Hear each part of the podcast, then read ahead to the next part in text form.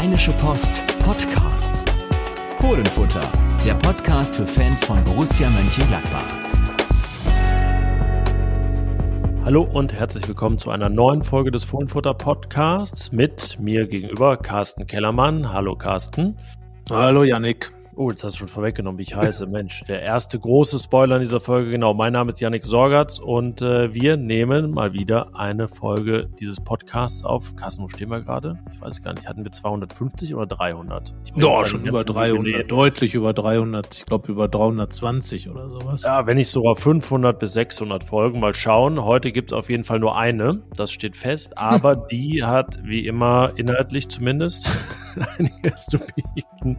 Ich denke, so viel können wir uns rausnehmen. Äh, wir berichten nämlich äh, über ein Heimspiel, das gewesen ist und über eines, das sein wird und den Endspurt, die Zielgerade der Transferperiode. Ich glaube, das ist einiges. Genau so ist es. Äh, wobei sich bei den beiden Spielen eigentlich nicht viel ändert, außer ein N. erst war es Bayern, Leverkusen und dann kommt Bayern München. Viele sagen, da kommen der mögliche neue Vizemeister und der wahrscheinliche neue Meister hintereinander in den Borussia Park und ja, der mögliche Vizemeister Bayer Leverkusen war da und hat aber einen richtigen Stempel hinterlassen. 3 zu 0 gewonnen in Gladbach und das absolut deutlich, absolut überlegen, absolut verdient ähm, ohne, Yannick, das muss man jetzt sagen, ohne dass man die Gladbacher jetzt wirklich in Grund und Boden reden muss, weil man einfach an dem Tag auch anerkennen muss, dass diese Mannschaft von Bayer Leverkusen eine unglaubliche Qualität hat, einen ganz starken Trainer, Javi Alonso, der die Mannschaft gut eingestellt hatte äh, und einen Spieler, wo ich sage, tja, den hätte man gerne hier in Gladbach wieder gesehen. Granit gereift zurückgekommen, wirklich vom ersten Moment an ein absoluter Dreh- und Angelpunkt im Leverkusener Spiel und ähm, ja, nett begrüßt von den Gladbach-Fans nach sieben Jahren. Ja, warum auch nicht? Ich glaube, das war zu erwarten. Er hatte ja auch schon seine offizielle Verabschiedung. Das äh, hatten manche letzte Woche schon gar nicht mehr auf dem Schirm, dass er ja damals eingeflogen wurde an einem sehr tristen Dienstagabend kurz vor Weihnachten. Es war das letzte Spiel von André Schubert, der genau das vorher auch schon wusste, dass es sein letztes werden würde gegen Wolfsburg. Schaka trug ein T-Shirt mit der Aufschrift Danke für die unvergesslichen vier Jahre. Und das waren sie wirklich, wie dieser Empfang dann am Samstag gezeigt hat. Also sieben Jahre Jahre sind ja doch eine sehr lange Zeit, aber da ist nichts verloren gegangen zwischen den Borussia-Fans und Granit Xhaka und ja, vielleicht räumen wir das Thema direkt mal am Anfang ab. Äh, was ist verloren gegangen zwischen Borussia, den Fans und Jonas Hofmann?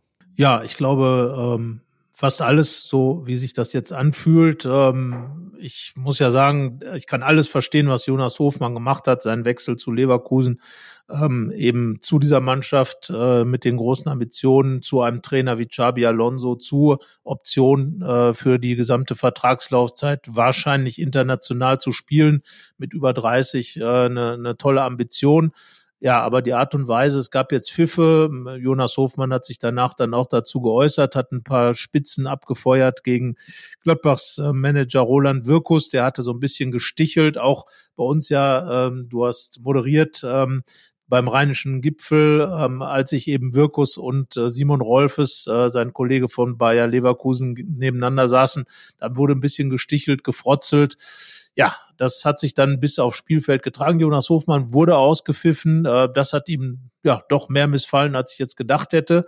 Und ähm, ja, so war es dann kein warmer Empfang für Jonas Hofmann, aber für Granit Xhaka. Und ja, nachher nach dem Spiel kam Xhaka dann auch noch zu uns Journalisten, äh, den Gladbach-Berichterstattern, ähm, hat sich nochmal ähm, auch für die gemeinsame Zeit bedankt, hat sich dran erinnert, man hat noch ein bisschen geplaudert, war richtig nett. Ja, und äh, ja, Jonas Hofmann hat halt seine Interviews bei den Leverkusener Kollegen gegeben und war dann verschwunden.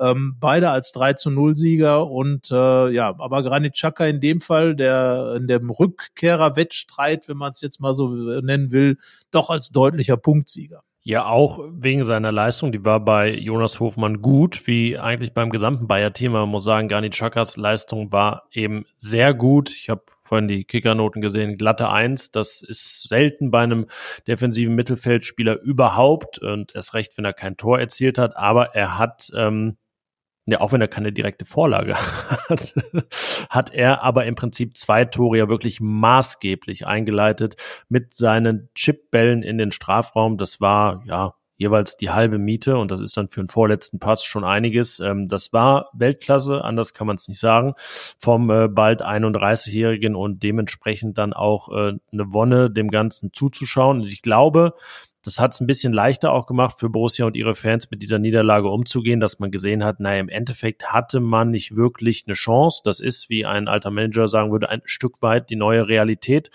Borussias. Da wird man sich dran gewöhnen müssen, dass es vielleicht dieses Jahr ein bisschen andersrum ist, dass diese Mannschaft dann in den Spielen, wo naja, man dann noch in der vergangenen Rückrunde schon präventiv die Hände vom Kopf zusammengeschlagen hat, besser aussehen wird, aber vielleicht etwas chancenloser in diesen Top-Spielen. Ähm, das war ja nicht nur terminlich eines gegen Leverkusen, denn es ist ja anzunehmen, dass diese Mannschaft zumindest mal sehr intensiv um die Champions League konkurriert. Und äh, was Meisterschaftsambitionen angeht, wird man ja vielleicht schon früh sehen, denn die Bayern und Bayer treffen ja schon am vierten Spieltag aufeinander und hatten dann beide schon mit Gladbach zu tun, das muss man sagen. Wobei man ja wirklich bei Bayer Leverkusen auch herausstellen muss, dass sich Borussia auch in den Jahren, wo man in den vergangenen Jahren, als man doch etwas weiter war, auch schon schwer getan hat mit Leverkusen. Also es war jetzt, glaube ich, das elfte Spiel in Folge, das nicht, äh, wo es keinen Gladbacher Sieg gab. Äh, zehn davon gingen verloren, also eine sehr deutliche Bilanz pro Leverkusen und äh, das 2 zu 2 in der vergangenen Saison in Leverkusen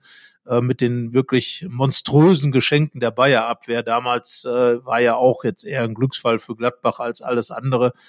Nun ja, also Leverkusen im Moment äh, definitiv ein Angstgegner für Borussia Mönchengladbach. Bei den Bayern, wir werden über das Spiel ja im späteren Verlauf dieses Podcasts noch ausführlich reden, sieht das ja ein bisschen anders aus. Aber ja, deswegen ist es auch, finde ich, ein bisschen schwierig, die, die Leistung der Gladbacher zu bewerten, weil einerseits war man wirklich chancenlos, hat es gar nicht geschafft, sich zu entfalten, sich frei zu machen von dieser Leverkusener Dominanz ähm, hat auch viel zu wenig den Thomas Schwanscherer vorne eingesetzt. Ein Ball kam mal bei ihm an, kann man natürlich sagen, gut, wenn er den reinmacht beim Stand von nur 0 zu 1, vielleicht kippt dann so ein Spiel, aber insgesamt war einfach dann zu wenig ähm, Aggressivität im Spiel, auch Aggressivität, das eigene Spiel durchzusetzen.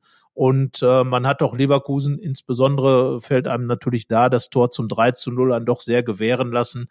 Ähm, und das war ein bisschen schade. Da hatte man vielleicht ein bisschen mehr erwartet von den Gladbachern, aber dass insgesamt die, die Kräfteverhältnisse im Moment da am Rhein doch so deutlich verteilt sind, das war abzusehen. Roland Wirkus hat ja auch gesagt, äh, beim rheinischen Gipfel und auch dann nochmal im Doppelpass ähm, ganz klar, Leverkusen ist für ihn Kandidat auf Platz zwei. Naja, und Gladbach muss halt tatsächlich sich dann mit den Mannschaften messen, die auf Augenhöhe sind, wobei ich auch nochmal darauf hinweise, Leverkusen ist es im Moment nicht, aber es wird genug Mannschaften geben, gegen die Gladbach schon punkten sollte. Ja, und es äh, soll jetzt auch gar nicht heißen, dass man vor so einem Spiel gegen Leverkusen dann schon mal direkt die Waffen streckt und auch sagt, naja, die Mannschaft hat ja voll ihr Potenzial abgerufen und es ging nicht mehr.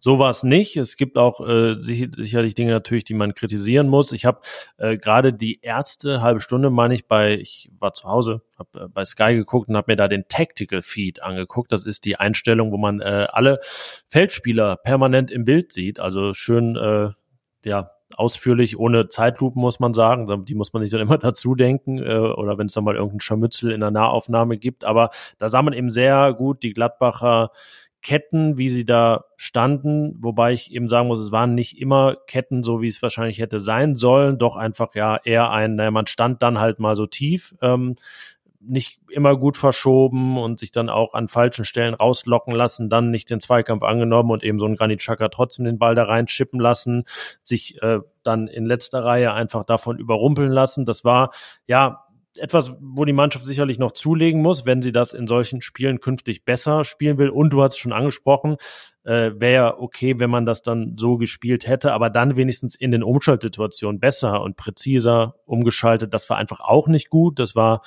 beispielsweise in Augsburg, wo man ja auch häufiger mal tief stand, überraschenderweise, ähm, viel, viel besser. Und es lag dann nicht mehr immer nur an Leverkusen, sondern einfach an ja, unsauberen Passspielen. Das fing an bei den Sechsern, die dann nicht gut rausgespielt haben und endete eben bei äh, Honorar oder Ngumo, die auch nicht so einen Tag hatten wie in Augsburg. Ja, so fehlte dann von allem etwas und man muss sagen, ja, wahrscheinlich schon ganz gut für Borussia, dass dieses 3 zu 0 dann in der 58. fiel und Bayer jetzt dann eher mal so einen Gang zurückgeschaltet hat. Ja, also Granit Xhaka hat gesagt, man hätte schon als Leverkusen zur Pause 5 zu 0 führen können, vielleicht ein bisschen hochgegriffen, aber es war schon eine deutliche Geschichte und das, das war das Ärgerliche eigentlich an dem Spiel.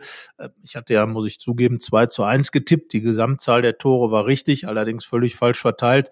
Aber ich hatte auch gedacht, dass die Gladbacher da schon ein bisschen weiter wären. Das muss ich ganz ehrlich sagen. Und wenn man so gesehen hat, wie luftig teilweise dann auch verteidigt wurde, also nochmal bei dem 3 zu 0, da konnten die Leverkusen also wirklich quasi aus der eigenen Hälfte fast äh, bis zum Torabschluss äh, völlig unbehelligt durch die Gegend rennen. Und das im Gladbacher Stadion, das ist eben das, was, äh, was sicherlich alle Experten gar nicht sehen wollen. Ähm, Gerade so die, die Urgladbacher.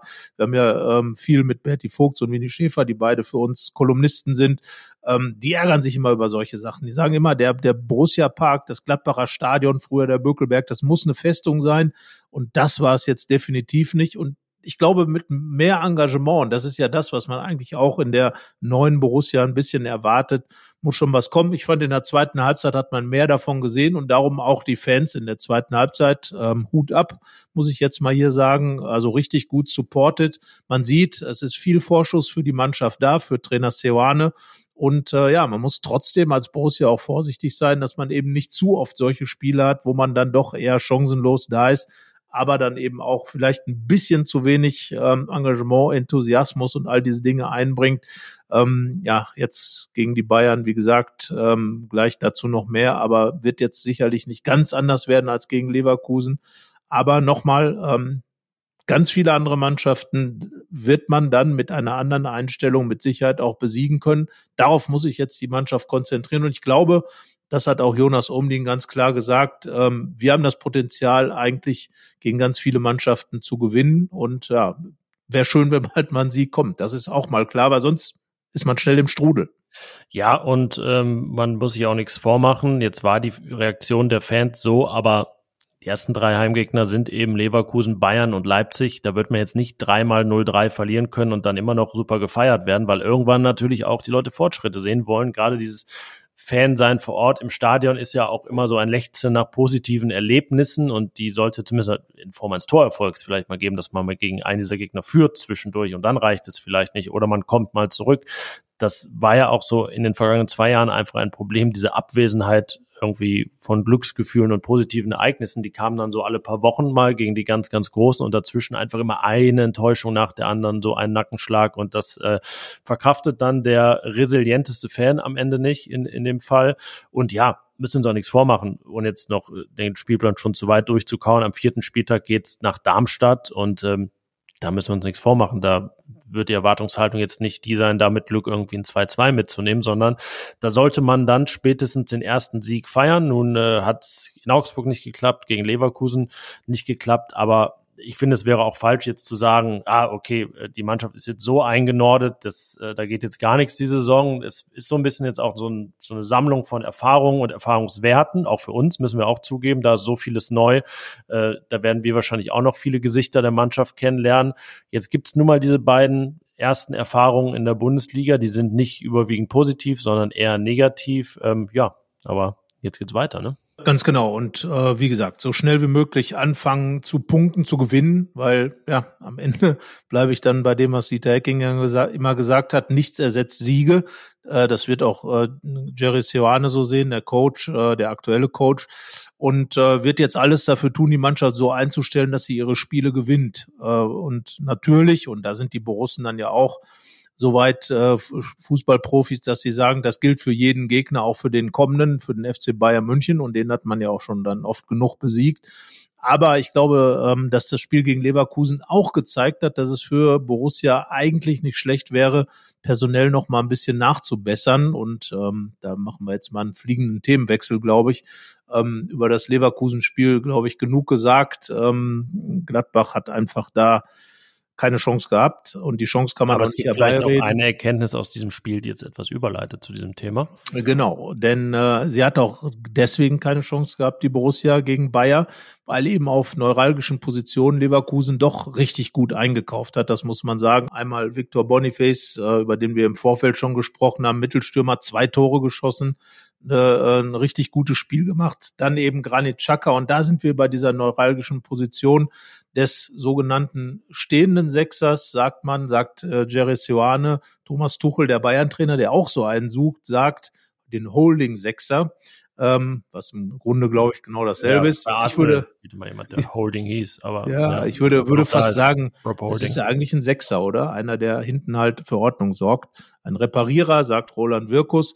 Genau dieser Spieler würde wahrscheinlich der Gladbacher, vor der Gladbacher Abwehr ein bisschen mehr Ordnung stiften und ein bisschen resoluter sich gegen die Wellen äh, dann eben anstemmen, die Bayer Leverkusen dann gefahren hat, die Bayer München fahren wird, die fast jeder Gegner fahren wird. Ja, Yannick, äh, da sind wir mittendrin in der Transferperiode. Sie neigt sich dem Ende entgegen, wobei jetzt, glaube ich, gerade erst richtig alles losgeht. Und äh, zwei Positionen haben wir ausgemacht, die Gladbach bestimmt noch beackern wird, je nach Möglichkeit, eben diesen stehenden Sechser und den Mittelstürmer. Ja, also sicher sagen, sie wird die beackern, ist ungefähr so wie zu sagen, Manu Kone bleibt, glaube ich.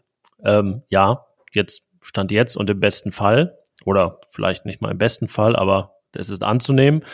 Es gibt auch ein Szenario, das lautet, ähm, wenn wir jetzt in einer Woche uns hier wieder verbinden, ist einfach gar nichts passiert.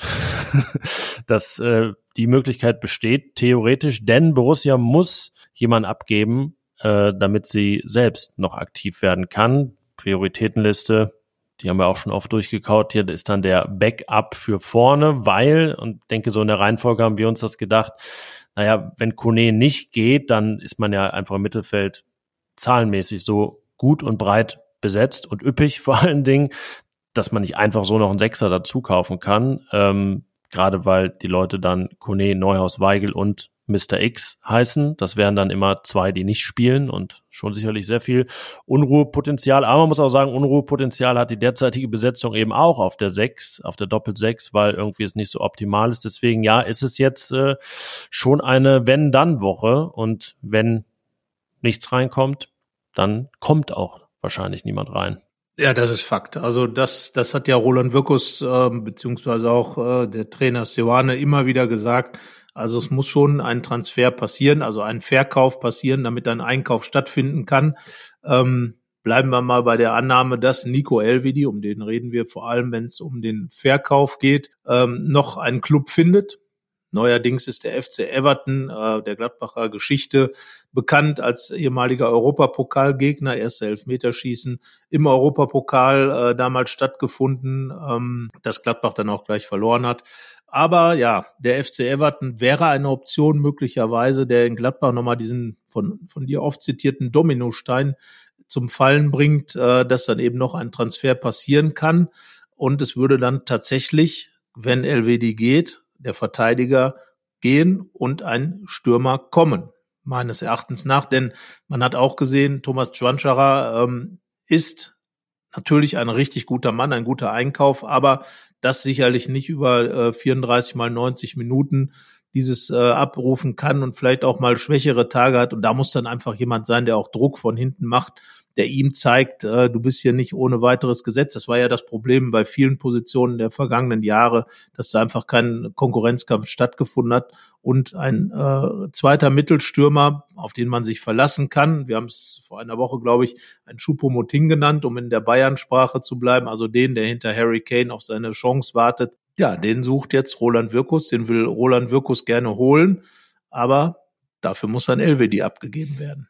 Ja, gerade ein Zitat von äh, Detmar Kramer erinnert, dem alten Trainer, der sagte, es hängt alles irgendwo zusammen im Fußball. Sie können sich am Hintern ein Haar ausreißen, dann tränt das Auge. Das ist ein bisschen so, man verkauft einen Innenverteidiger und holt einen Stürmer. Das äh, wäre dann das äh, Hintern am Haar am Hintern ausreißen Prinzip sozusagen bei Borussia. Ähm, aber man muss natürlich auch bei LVD sagen, na gut, jetzt die Wolverhampton Wanderers sind auch seit fünf, sechs Wochen dran und es soll ganz konkret sein und es ist nichts passiert. Äh, nun hat ja aber dann diese Transferperiode so eine besondere Logik, dass irgendwie gewisse Dinge am 30.8. wahrscheinlicher sind als am 28.8., während wir heute sprechen, weil ähm, ja, irgendwie dann in England äh, keiner zuckt wochenlang und dann nimmt es richtig Fahrt auf am Ende. Also es könnte, wir werden es dann, wenn wir uns nächste Woche hier wieder äh, zuschalten, äh, wissen, noch richtig zur Sache gehen. So Ketchup-Flaschenmäßig, erst kommt dann lange nichts, dann alles auf einmal. Denn man muss ja sagen, Borussias, Borussias letzte Verpflichtung stammt vom 31.07. Also man war doch schon sehr früh fast fertig, muss man sagen. Und äh, ja, nächste Woche werden wir dann wissen, wie fertig man war. Genau. Ähm, also ich glaube, dass wenn ein Abkauf, ein Verkauf stattfindet, dass dann auch noch etwas passiert, dass jemand kommt. Wir haben es gesehen, als äh, Frank Honorar kam, äh, war wirklich ein paar Stunden vorher gefühlt äh, Jonas Hofmann gerade nach Leverkusen verkauft worden und dann wurde eben Honorar als dessen Nachfolger vorgestellt. Auch ähm, als dann Jordan Byers Wechsel zum FC Burnley klar war, kam dann äh, ja sogar vorher schon wurde klar, dass dass ähm, Julian Weigel geholt wird von Benfica Lissabon. Also da denke ich mal, ist der Köcher schon voll, voll Optionen, die man dann abrufen kann als Borussia Mönchengladbach. Wenn es nicht die Option A ist, gibt es vielleicht noch eine Option B.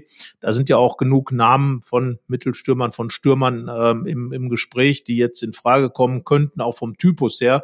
Roland Wirkus hat das auch mal klar gesagt. Also einer, der wirklich diese Stürmertätigkeiten übernehmen kann, der Tore, der Tore schießen kann, sei es mit dem Fuß, sei es mit dem Kopf, der auch eine gewisse Größe hat, der vorne Bälle festmachen kann. Also im Grunde Grunde genommen ein Schwanschara 2, denn wenn man sich mal die aktuellen Alternativen im Kader anguckt, dann führt doch jeder einzelne von denen zu einer kompletten Umstellung des Spielstils. Und ich glaube, das ist nicht unbedingt das, was äh, Gerardo Seoane äh, bevorzugt. Er hat in seinen früheren Kadern immer eine größere Zahl von Mittelstürmern, eins, zwei, drei, sogar viermal äh, in, in einer Saison. Also da soll mit Sicherheit noch was passieren. Und äh, ja, ich bin wirklich sehr gespannt, ähm, was dann eben bei Nico Elvedi passiert. Ähm, tja, Yannick, die Wolverhampton Wanderers und der FC Everton. Zwei Clubs, die ist mit ja, Sicherheit oh.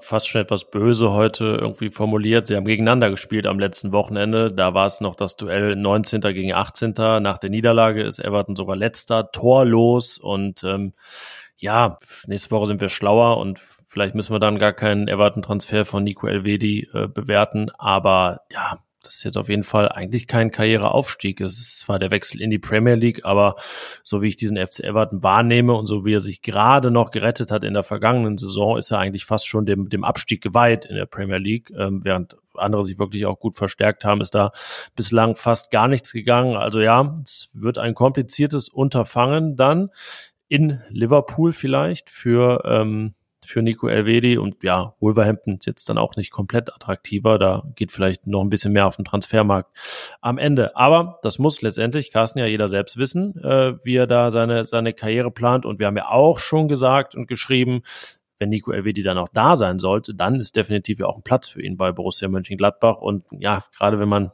das nimmt, was wir gegen Leverkusen gesehen haben, braucht man da auch nicht allzu viel Fantasie für. Ja, möglicherweise löst sich dann ja auch das Sechser-Problem en passant, wenn Nico Elvedi bleibt, dann wäre nämlich Ko Itakura ähm, der, der möglicherweise dann diese Sechserrolle einnehmen kann. Er wurde ja als solcher verpflichtet vor einem Jahr und äh, ist dann unter Daniel Farke zum festen Verteidiger geworden, zum Innenverteidiger, aber er hat eben diese Qualitäten und ich habe zuletzt mit Gerardo Seoane auch mal drüber gesprochen. Er sagt eben, ja, der hat eben auch die Power in den Beinen, die man braucht, um diese Rolle zu spielen, um eben diese Zweikämpfe anzunehmen und er kommt dann ja auch mit dem Denken des Innenverteidigers. Also das wäre dann so gesehen äh, eine interne Lösung für diese Sechserfrage, aber dann wäre eben die Stürmerfrage offen.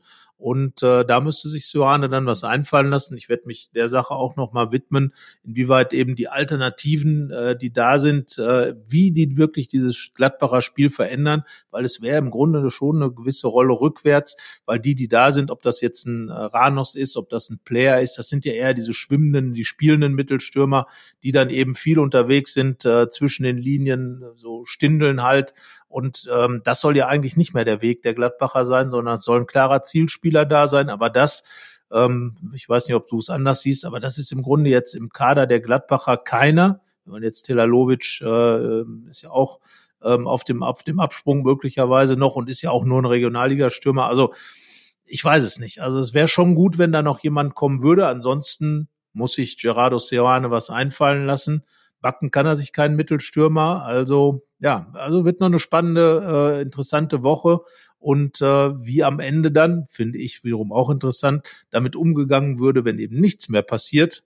Wie gesagt, LWD bleibt, bleibt Verteidiger, dann wäre Itakura einer für die Sechs, als defensiv denkender Sechser oder als stehender Sechser oder als Holding-Sechser oder was auch immer. Und vorne müsste dann eben der äh, Seoane kreativ werden. Ja, ich habe gelesen, Everton ist auch an Beto dran und dann wäre wahrscheinlich Beten bei Borussia eine Alternative für den Sturm, dass eben Thomas Schwanscherer sich nichts tut. Aber ihm geht's gut äh, kann man sagen. Das äh, ja, war ja schon ein bisschen so Sorge zwischendurch mal, dass vielleicht bei ihm auch die Muskulatur nicht so hält. Das hat sie bislang getan. Deswegen wird er dann auch das bislang größte Spiel seiner Karriere absolvieren, absolvieren am Samstag gegen den FC Bayern, gegen den großen Harry Kane. Also vielleicht jetzt nicht so oft im direkten Duell, aber das sind eben die beiden Neuner, die da unterwegs sind. Das ist wieder Heimspiel. Das gibt's auch selten äh, so früh in der Saison. Ähm, ja, deswegen quasi das äh, dasselbe mit N hinten, nämlich Bayern statt Bayer. Ähm, ja, erinnere mal sich ein halbes Jahr zurück. Da kamen die Bayern in einer sehr wackeligen Phase bei Borussia nach einem 1 zu 4 gegen Hertha BSC.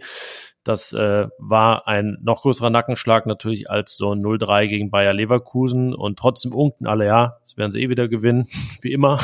Und dann gewannen sie tatsächlich dieses Spiel auch in sehr langer Überzahl 3 zu 2, also führten auch bis ganz kurz vor Schluss 3 zu 1 und in der Woche danach gab es ein 0 zu 4 bei Mainz 05. Also die alte Borussia würde gegen Bayern gewinnen am Samstag und dann in zwei Wochen in Darmstadt verlieren. Jetzt ist die Frage, was macht die neue Borussia? Ja, sie wird erstmal auf einen FC Bayern treffen, der mit Harry Kane sich wirklich sehr, sehr gut verstärkt hat. Das muss man sagen. Also wenn man sich die Spiele da anschaut, äh, das ist ja nicht nur eine Nummer neun Mittelstürmer, sondern einer, der wirklich das Spiel mitnimmt, der das Spiel dominiert, der ganz, also wirklich eine, eine Ausstrahlung hat. Thomas Müller hat gesagt, man spüre die Aura von Kane in der Kabine.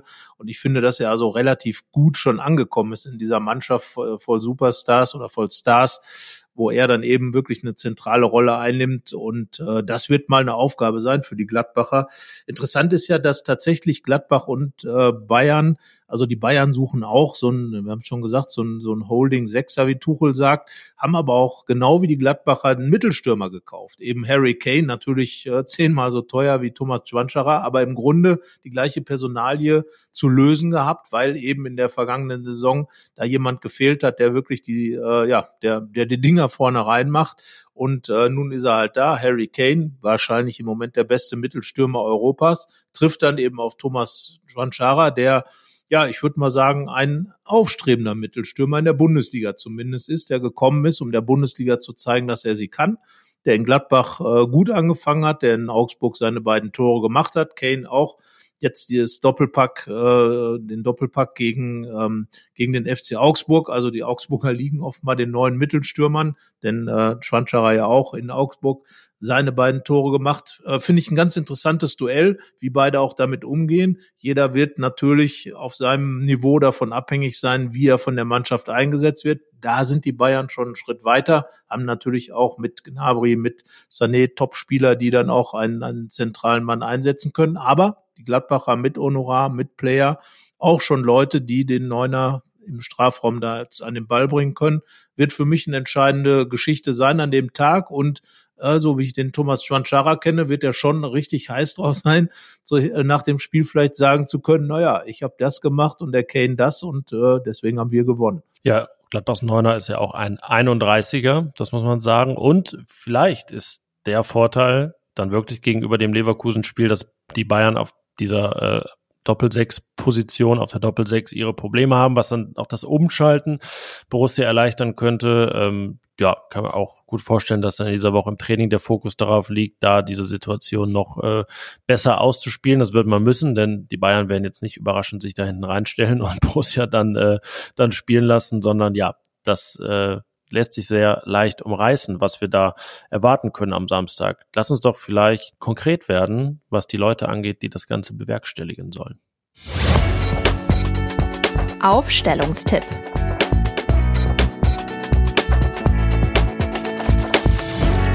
Ja, das Einfachste zuerst. Jonas Omlin, ihm geht's gut, er steht im Tor und macht das auch am Samstag. Und hat mit Sicherheit auch Lust drauf. Schweizer Torhüter in Gladbach gegen Bayern. Bisher immer gut geklappt mit Jan Sommer. Also Jonas Omlin ähm, wird, wird das machen wollen und wird es auch tun und war auch dabei, als die Bayern 3 zu 2 besiegt wurden. Und äh, von daher warum nicht? Also Omnin steht. Ja, jetzt sind wir da, wo es wirklich interessant wird. Äh, die Kollegin Hanna Gobrecht und ich, wir waren ja beim Spiel gegen Leverkusen, haben nach dem Spiel Jerry Seoane dann auch gefragt. Sieben Tore in zwei Spielen, das ist ja ein Brett. So viele hat es wirklich äh, selten gegeben für Gladbach. Ähm, und von daher, ja, muss man, muss man was versuchen, muss man versuchen, stabiler zu werden. Und äh, er hat klar gesagt, das ist ja nicht nur eine Frage der Abwehr, das ist im Prinzip ein Gesamtkonzept. Du hast schon gesagt, daran wird man natürlich auch arbeiten, einmal an den Umschaltsituationen, aber auch eben an der Stabilität. Und äh, ja, die Frage ist, Dreierkette, Viererkette. Ich sage wahrscheinlich eine Dreierkette, weil man dann eben in der Breite, gerade bei den starken Außenverteidigern der Bayern, möglicherweise ähm, auch mit Doppelungen arbeiten kann, äh, eben der rechte Teil der, der Dreierkette dann eben den Außenverteidiger dann unterstützt und äh, ihm dann auch ein bisschen Arbeit abnimmt. Äh, die Frage ist halt, wie besetzt man das dann? Spielt dann beispielsweise ein Joe Skelly möglicherweise ähm, auf der Außenverteidigerposition und Frank Honorat, der das ja jetzt zuletzt gegen Leverkusen gespielt hat, rückt dann doch in die Mitte dann ähm, ist man sicherlich im Sturm dabei, etwas umzubauen. Oder verteidigt man das tatsächlich wieder mit dem Franck Honorat, der dann als offensiv ausgerichteter Außenverteidiger eben da ist. Das wird interessant sein, wie Gerardo Soane damit umgeht, wenn er denn auf die Dreierkette setzt. Es war ja gegen Leverkusen in manchen Phasen auch so eine irgendwie Hybrid-Variante, weil ich fand, dass äh, Marvin Friedrich für den rechten Teil der Dreierkette doch auch sehr weit draußen war. Also hat er fast schon teilweise ein Rechtsverteidiger dann mit beigespielt, muss man sagen. Also zumindest eine asymmetrische Angelegenheit. Ähm, ja, das ist die Frage, wie dann da die jeweils aushelfenden Flügelspieler sich, sich positionieren vor den, ähm, vor den Außenverteidigern. Ich bin auch noch ein bisschen unentschlossen, ähm, was Borussia dann besser liegt. So, ich habe es ja vorhin angesprochen, irgendwie so richtig kompakt sah es nicht aus, so ganz äh, ja auf, auf Linie und auf einer Linie die Ketten dann letztendlich nicht. Ähm, ja, aber wenn wir jetzt das dann von der Personalseite nehmen, kommt es ein bisschen darauf an, kehrt Luca Netz zurück oder ist es sogar egal, dass er zurückkehrt, weil Gerardo Sojorane sagt, er lässt jetzt erstmal den Skelly da links durchziehen. Hat er ja damals bei seinem Bundesliga-Debüt gegen die Bayern gemacht. Da spielte Stefan Leiner dann ganz äh, rechts in dieser Variante. War schwierig. Ähm, ist irgendwie gerade ein bisschen so, muss man natürlich auch sagen, auch eine neue Realität. Äh, wenn man irgendwie einen guten Einfall hat, dann hat es vielleicht woanders einen Haken. Meistens ist es wie bei dieser Itakura-Sache auf der 6. Wenn er natürlich auf der 6 spielt, fehlt er hinten, wo er eigentlich für uns gesetzt ist. Ähm, deswegen äh, bin ich mal offen für einen Vorschlag von dir, wie genau du es da jetzt am Ende machen würdest bei allen Optionen. Ja, da ich mich auf diese Dreierketten-Variante jetzt gerade festgelegt habe und äh, ich habe es, glaube ich, vergangene Woche schon gesagt, äh, Ko Itakura in der aktuellen Situation und bei dem Gegner, der jetzt kommt, möglicherweise als Sechser sehe, müsste man dann tatsächlich, ähm, Luca Netz kehrt dann zurück ähm, und da müsste man eben schauen, wer dann in der Dreierkette verteidigen könnte und, und würde. Wir wären dann bei, ähm, bei äh, Friedrich, bei Wöber und bei Skelly, der dann wieder rechts spielen würde, Netz dann eben links Franck Honorat dann eben auf dem auf der Seite, damit man eben Ko Itakura neben Julian Weigel, äh, ich gehe jetzt mal ganz schnell die ganze Mannschaft durch, äh, auf der Sechs stellen könnte. Denn das Problem, und da hat sich die Kollegin Hanna Gobrecht ausführlich mit auseinandergesetzt, vielleicht packen wir den Text auch mal in die Show Notes, ähm, da war schon so ein bisschen der Ursprung der Instabilität. Denn gerade diese Doppel-Sechs ist für Gerardo Seoane, das hat er äh, im Gespräch auch mal gesagt, ein ganz wesentlicher neuralgischer Faktor, was die Stabilität angeht. Ähm, er stellt genau deswegen eben auch diese Doppel-Sechs auf, damit eben ähm, da auch genug Personal in, im Zentrum ist. Und ähm, da könnte ich mir schon vorstellen, dass er sich dann überlegt, ob er nicht dieses Duo Weigel-Neuhaus, Florian Norris hatte wirklich keinen guten Tag gegen Leverkusen erwischt, das vielleicht auseinander ähm, trennt und äh, Koita Kura da reinstellt, der zumindest diese defensive Variante darstellen würde und ja, unter all den sechser Möglichkeiten, die dann eben da sind, das hatten wir in der Woche vorher auch schon mal geschrieben, eigentlich der ist mit der, mit der defensivsten Ausrichtung und da möglicherweise helfen kann. Ja, jetzt kam ja gegen Leverkusen äh, Rocco Reitz rein für Florian Neuhaus. Ich rechne jetzt mal nicht mit einem äh, Startelf-Einsatz gegen die Bayern, aber hat sich zumindest angeboten dann als Alternative. Ja, es ist äh, verzwickt. Also während du geredet hast, eigentlich immer noch keine, kein Favorit sich bei mir entwickelt. Zweimal Itakura. Das ist wirklich äh, mein klarer Favorit in dieser Konstellation, weil alles andere hat dann irgendwie einen Haken. Friedrich in der Mitte oder ähm, wenn man ganz umbaut, irgendwie Wöber auch nach links packt, dann muss halt ein anderer halb links in der, in der Abwehr spielen, wo sich jetzt auch niemand hervorgetan hat. Plus, das wird jetzt dann auch in ja, relativ naher Zukunft das erste Mal, dass die Frage ist, wie Seoane so mit potenziellen Unruhefaktoren umgeht, weil einen seiner Kapitäne Nummer zwei und drei auf die Bank setzen natürlich schon, ne, was ist, weil er auch sehr klar gemacht hat, dass diese Kapitänskandidaten viel spielen sollen. Wenn es dann so wäre, dass einer nur vor Bank sitzt, ja, ob es jetzt Weigel, Neuhaus oder dann, wenn er noch da ist, Kone ist, das hat auch ein gewisses Unruhepotenzial. Also da müssen wir jetzt nicht mal rumstenkern medial. Ähm, das, äh, ja, hat eben eine gewisse Strahlkraft, äh, einen dieser drei dann möglicherweise auf der Bank äh, sitzen zu sehen. Ich ähm, gehe jetzt die, was ist, ist die Sicherheitsvariante, also Sicherheitsvariante, was die Richtigkeit der Tipps angeht, nicht was die Stabilität hinten angeht, und sage, dass äh, alles so bleibt wie am Samstag. Also theoretisch, praktisch, faktisch wahrscheinlich auch tatsächlich der sicherste Tipp. Denn äh, Seoane weiß natürlich auch, je mehr sich dann äh, Konstellationen einspielen, desto mehr Sicherheit kommt natürlich rein und äh, ständig umzubauen. Er hat ja schon das System geändert, das darf man nicht vergessen. Er hat ja ähm, vom äh, 4-2-3-1 hat er eben auf diese Dreierketten-Variante ähm, 3-4-2-1 umgestellt, die mir persönlich auch gut gefällt. Ich hatte sie auch vor dem Spiel ein bisschen proklamiert aufgrund der starken Leverkusener Außen. Jetzt kommt bei Bayern im Grunde dasselbe auf Gladbach zu ähm, äh, mit eben extrem starken Außenspielern. Äh, aber da reden wir natürlich über nochmal eine andere Dimension als als Bayer Leverkusen äh, mit mit Coman, mit Nabri, mit mit äh, Sané, die da wirklich ähm, Positionswechsel drin haben, wo jeder von jeder Position extrem gefährlich ist. Ja, und da wird die Gladbacher Abwehr aber richtig auf den Prüfstand gestellt und solche Offenheiten wie gegen Leverkusen, da wird man dann tatsächlich wohl die Hände über dem Kopf zusammenschlagen. Ähm, da wird wahrscheinlich, wenn man überlegt, was Boniface noch für Chancen vergeben hat, äh, das sollte man sicherlich dem Kollegen Kane nicht gönnen, solche Chancen, weil der ist ja, glaube ich, geladenlos. Naja, wir werden sehen. Ähm, ich sage, diese Dreierkette ist die Variante, um gegen Bayern grundsätzlich die Räume so zu stellen, dass man, dass man ein bisschen was rausnehmen kann, dass man vielleicht auch vorne, da würde ich auf viel Speed setzen, um einfach ähm, dann eben die Räume hinter den Bayern, wir erinnern uns äh, an viele Tore, die Gladbach gegen Bayern gemacht hat, die aus der natürlichen Überlegenheit der Bayern natürlich dann aus Kontern entstanden sind, beispielsweise beim 1 zu 1 vergangene Saison als äh, ein langer Schlag von Christoph Kramer, den er als äh, klar ausgemachten Pass definiert hat, ähm, Thuram erreichte, Upamecano patzte, so wie es gegen Gladbach üblich ist bei ihm zumindest.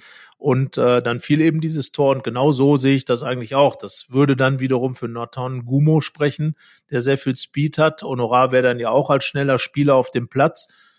Unter Umständen dann auch Luca Netz, wenn er zurückkehrt. Dann hat man also schon auch ein paar schnelle Spieler dabei. Und das wäre für mich schon ganz wichtig, um in den Umschaltsituationen auch zu reagieren. Und ja, Alassane Player, war, ist noch nicht so ganz richtig in der Saison angekommen, aber vielleicht ist ja Bayern genau das Richtige für ihn, um da als Chef vorne ähm, die Kollegen so ein bisschen anzuleiten und äh, denen zu zeigen, äh, wie das geht gegen die Bayern. Ja, hat äh, im besagten Spiel, in dem Skelly das Bundesliga-Debüt feierte, aus der Mittelstürmerposition ein Tor erzielt, damals das allererste der Saison 21-22. Also das kann er ja theoretisch auch.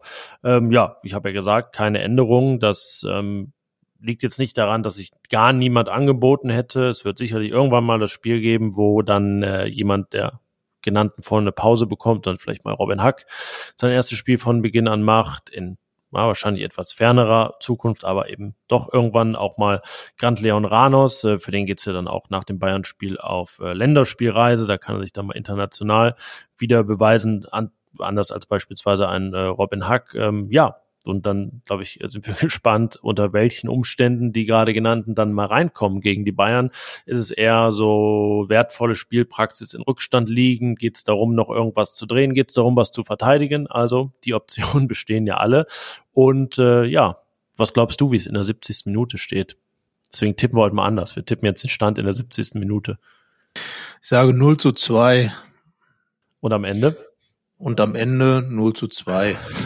ich glaube, dabei bleibst. Also ich wäre schon, also ich meine, wir sind ja dann auch Fußballfans. Ich gehe davon aus, dass wir einen Harry Kane-Tor sehen werden, wenn nicht alles total seltsam läuft. Ähm, das wäre für mich normal ja, äh, die Bayern haben einfach eine extrem gute Qualität nach vorne. Wenn es die Gladbacher aber wirklich ab und zu mal schaffen, diese Abwehr unter Druck zu setzen, die sehe ich noch nicht so stabil. Insbesondere Upamecano ist ja auch immer wieder mal für einen Bock gut. Und wenn man da es schafft, immer wieder mal die Bälle so auf ihn drauf zu spielen, auf ihn drauf zu gehen, in eins gegen eins Situationen, äh, auch mit langen Bällen mal da zu operieren in seine Richtung, ähm, da könnte man möglicherweise was, äh, was hinbekommen und du hast es schon gesagt, dann eben die Doppelsechs vielleicht ein bisschen physisch an, angehen. Äh, da sind ja Kimmich und Goretzka sind ja so wie Weigel und Neuhaus eher auch die Feingeister auf dieser Position. Ähm, alles deutsche Nationalspieler und solche, die es mal waren, ne? Ja, also Qualität ist auf jeden Fall relativ groß oder extrem groß. Ist ja Ach auch so, so war es nicht gemeint. es war, es war eher, wollte ein paar Defizite der deutschen Nationalmannschaft aufgreifen, die ja genau auch eigentlich das Problem hat, dass Gladbach und Bayern haben da auf der Doppelsechs. Naja, da gibt's dann ja Robert Andrich aus Leverkusen. Wenn der jetzt wieder richtig fit ist, dann ja, geht der bestimmt mal von seinen bislang 40, 40 Länderspielen auch enorm überzeugt. Ja, also sagen wir mal so, das ist eine der Positionen, die mit Sicherheit im deutschen Fußball in, der, in den vergangenen Jahren, die in den Jahren vorher mit Spielern wie Guido Buchwald, Dieter Eils immer wichtig besetzt waren, richtig besetzt waren, nicht glänzend besetzt waren, aber eben mit wichtigen Spielern besetzt waren. Naja, jetzt eben weniger, genau wie Innenverteidiger, genau wie Mittelstürmer nochmal bei Gladbach und Tscheche, bei Bayern, der Kapitän der englischen Nationalmannschaft als Neuner auf dem Platz. Das sagt viel über den deutschen Fußball auch aus. Ähm, werden wir uns, wie gesagt, dem Thema auch nochmal zuwenden, schriftlich. Aber naja, also ich sage, es geht 0 zu 2 aus und das wäre für Gladbach, ähm, ja, nein, es ist eine Niederlage und es gehen wieder zwei, drei Heimpunkte flöten. Ähm, das sollte man dann auch nicht zu sehr herunterspielen, aber ich bin jetzt einfach mal Realist und sage 0 zu 2. Ich sage, es steht nach 70 Minuten 1 zu 2 und es geht 1 zu 3 aus. Ja, kann man ja mal so sagen. Kannst du sagen, ja, Kann ist, jetzt man so jeder sagen. ist ein äh, freier Podcast hier und nachdem wie er will. Dann erzähl mal, wie, wie viele Tore schießt denn Harry Kane in deinen Augen? Äh, in meinen Augen hoffentlich keiner. aber, oder, ähm, äh, eins, sage ich. Aber ja, vielleicht auch keins, denn ist ja also ne, bei allem Weltspieler und Weltklasse-Spieler-Hype jetzt ähm, Robert Lewandowski hat ja doch auch ein paar Tore geschossen und äh, trotzdem hat Gladbach gegen die Bayern oft gewonnen und Robert Lewandowski sehr selten getroffen. Also ja, man kann beides sein. Weltklasse, Ballon d'Or-Kandidat und äh, trotzdem nicht erfolgreich gegen Borussia Mönchengladbach. Mit anderen Worten ist deine Hoffnung, dass Kane gegen Gladbach etwas mehr Lewandowski ist, als er vielleicht Kane ist. Ach so, Hoffnung ist ein großes Wort jetzt, aber ja, vielleicht ist es so. Also ich finde, wir haben noch sehr moderat getippt, aber vielleicht überrascht uns ja auch Borussia Mönchengladbach. Der FC Bayern ist zumindest der Gegner, mit dem sich Gladbach weitaus besser tut als mit Bayer Leverkusen. Das sei nochmal ganz klar gesagt. Wie gesagt, vergangene Saison Heimspiel gewonnen, davor die Saison das herausragende 5 zu 0 im DFB-Pokal. Ähm, und äh, viele tolle Spiele gegen die Bayern, viele erfolgreiche Spiele gegen die Bayern. Ich glaube, es gibt keine Mannschaft in Europa, die so viele Siege gegen die Bayern in der vergangenen, äh, in den vergangenen Jahren hatte wie die Gladbacher. Das sei jetzt auch mal ganz klar gesagt. Also ähm, ich glaube, die Bayern kommen auch mit genau dem Wissen hier hin. Ähm, und das könnte wiederum Gladbachs Problem sein, aber ich glaube, ähm, dass sich die Gladbacher vielleicht mit den Bayern etwas leichter tun als mit Leverkusen. Ja, vielleicht ist Leverkusen ja in mehrerlei Hinsicht das neue Dortmund. Da gab es ja auch diese schlimme Serie. Ähm, Dortmund wurde immer Vizemeister. Vielleicht ist es jetzt das Leverkusener Schicksal. Aber wir sind natürlich auch alle gespannt bei allem Lob für Bayer Leverkusen, wie sie es denn jetzt wieder verdadeln werden. Ähm, erinnere an die letzte Saison, du hast diese zwei, zwei angesprochen gegen Gladbach mit diesen Mega-Geschenken. Da hätte man ja wirklich noch Europa fast verspielt und äh, hat es dann, weil eben Frankfurt das Pokalfinale verlor, in die Europa League geschafft und weil der VfL Wolfsburg am letzten Spieltag gegen das abgestiegene Hertha BSC verloren hat, während Leverkusen in Bochum verloren hat. Also da muss man schon sagen, da war auch viel Glück bei gegen Ende und als es dann so richtig drauf ankam, hat äh, Leverkusen unter Xabi Alonso, dem Hochgelobten, dann äh, doch nicht so performt. Also da merkt man, vielleicht ist es auch noch ein junger und zumindest auf dieser Position nicht so erfahrener Trainer, aber Das sind Leverkusener Sorgen, Ängste und vielleicht auch Nicht-Ängste. Wir beschäftigen uns hier mit Borussia und äh, ja, haben uns beschäftigt mit dem 0 zu 3 gegen Leverkusen, dem kommenden Spiel gegen die Bayern, mit dem Ende der Transferperiode. Und äh, ich sage mal so, zwei dieser drei Themen werden nächste Woche zurückkehren. Ja, definitiv. Ähm, das wird so sein, aber dann werden wir uns mit dem Bayern-Spiel beschäftigen, mit diesen Themen. Und jetzt sind wir genau in der Zeit. Schau mal auf die Uhr. Ja, ist, äh, ich jetzt alles rausschneide noch. hier. nein, wir mussten nichts schneiden. Dann Doch, ein, zwei Stellen. Unter 45 Minuten. Äh, aber ja, anders als in der Bundesliga keine große Nachspielzeit, sondern nur noch ein Wunsch deinerseits. Ja, äh, natürlich allen Leuten, die ins Stadion gehen, aber auch die vor den Bildschirmen sitzen, ein sportverbundenes Vergnügen, ein tolles Fußballspiel zwischen Gladbach und Bayern. Und äh, weil wir beiden werden ja auch im Stadion sein. Darum wünsche ich das auch anderen Leuten, weil dann kriegen wir es ja auch mit. Also von daher Sportverbundes Vergnügen am Samstag ab 18.30 Uhr das nächste Topspiel für Borussia Mönchengladbach. Wir freuen uns drauf. Ja, jetzt äh, müsst ihr nicht mehr zwingend mit dem Fahrrad fahren, das ist nämlich keine Hockey-EM mehr. Nein, natürlich ist immer gut, mit dem Bus zu kommen oder mit dem Fahrrad, um etwas äh, einzusparen in der Hinsicht. Ähm, ja, das, wie gesagt, jetzt noch die Verkehrstipps am Ende dahingehend. Also rundum alles dabei im Fohlenfutter Podcast, auch wieder nächste Woche. Bis dahin, ciao. Ciao. Mehr bei uns im Netz www.rp-online.de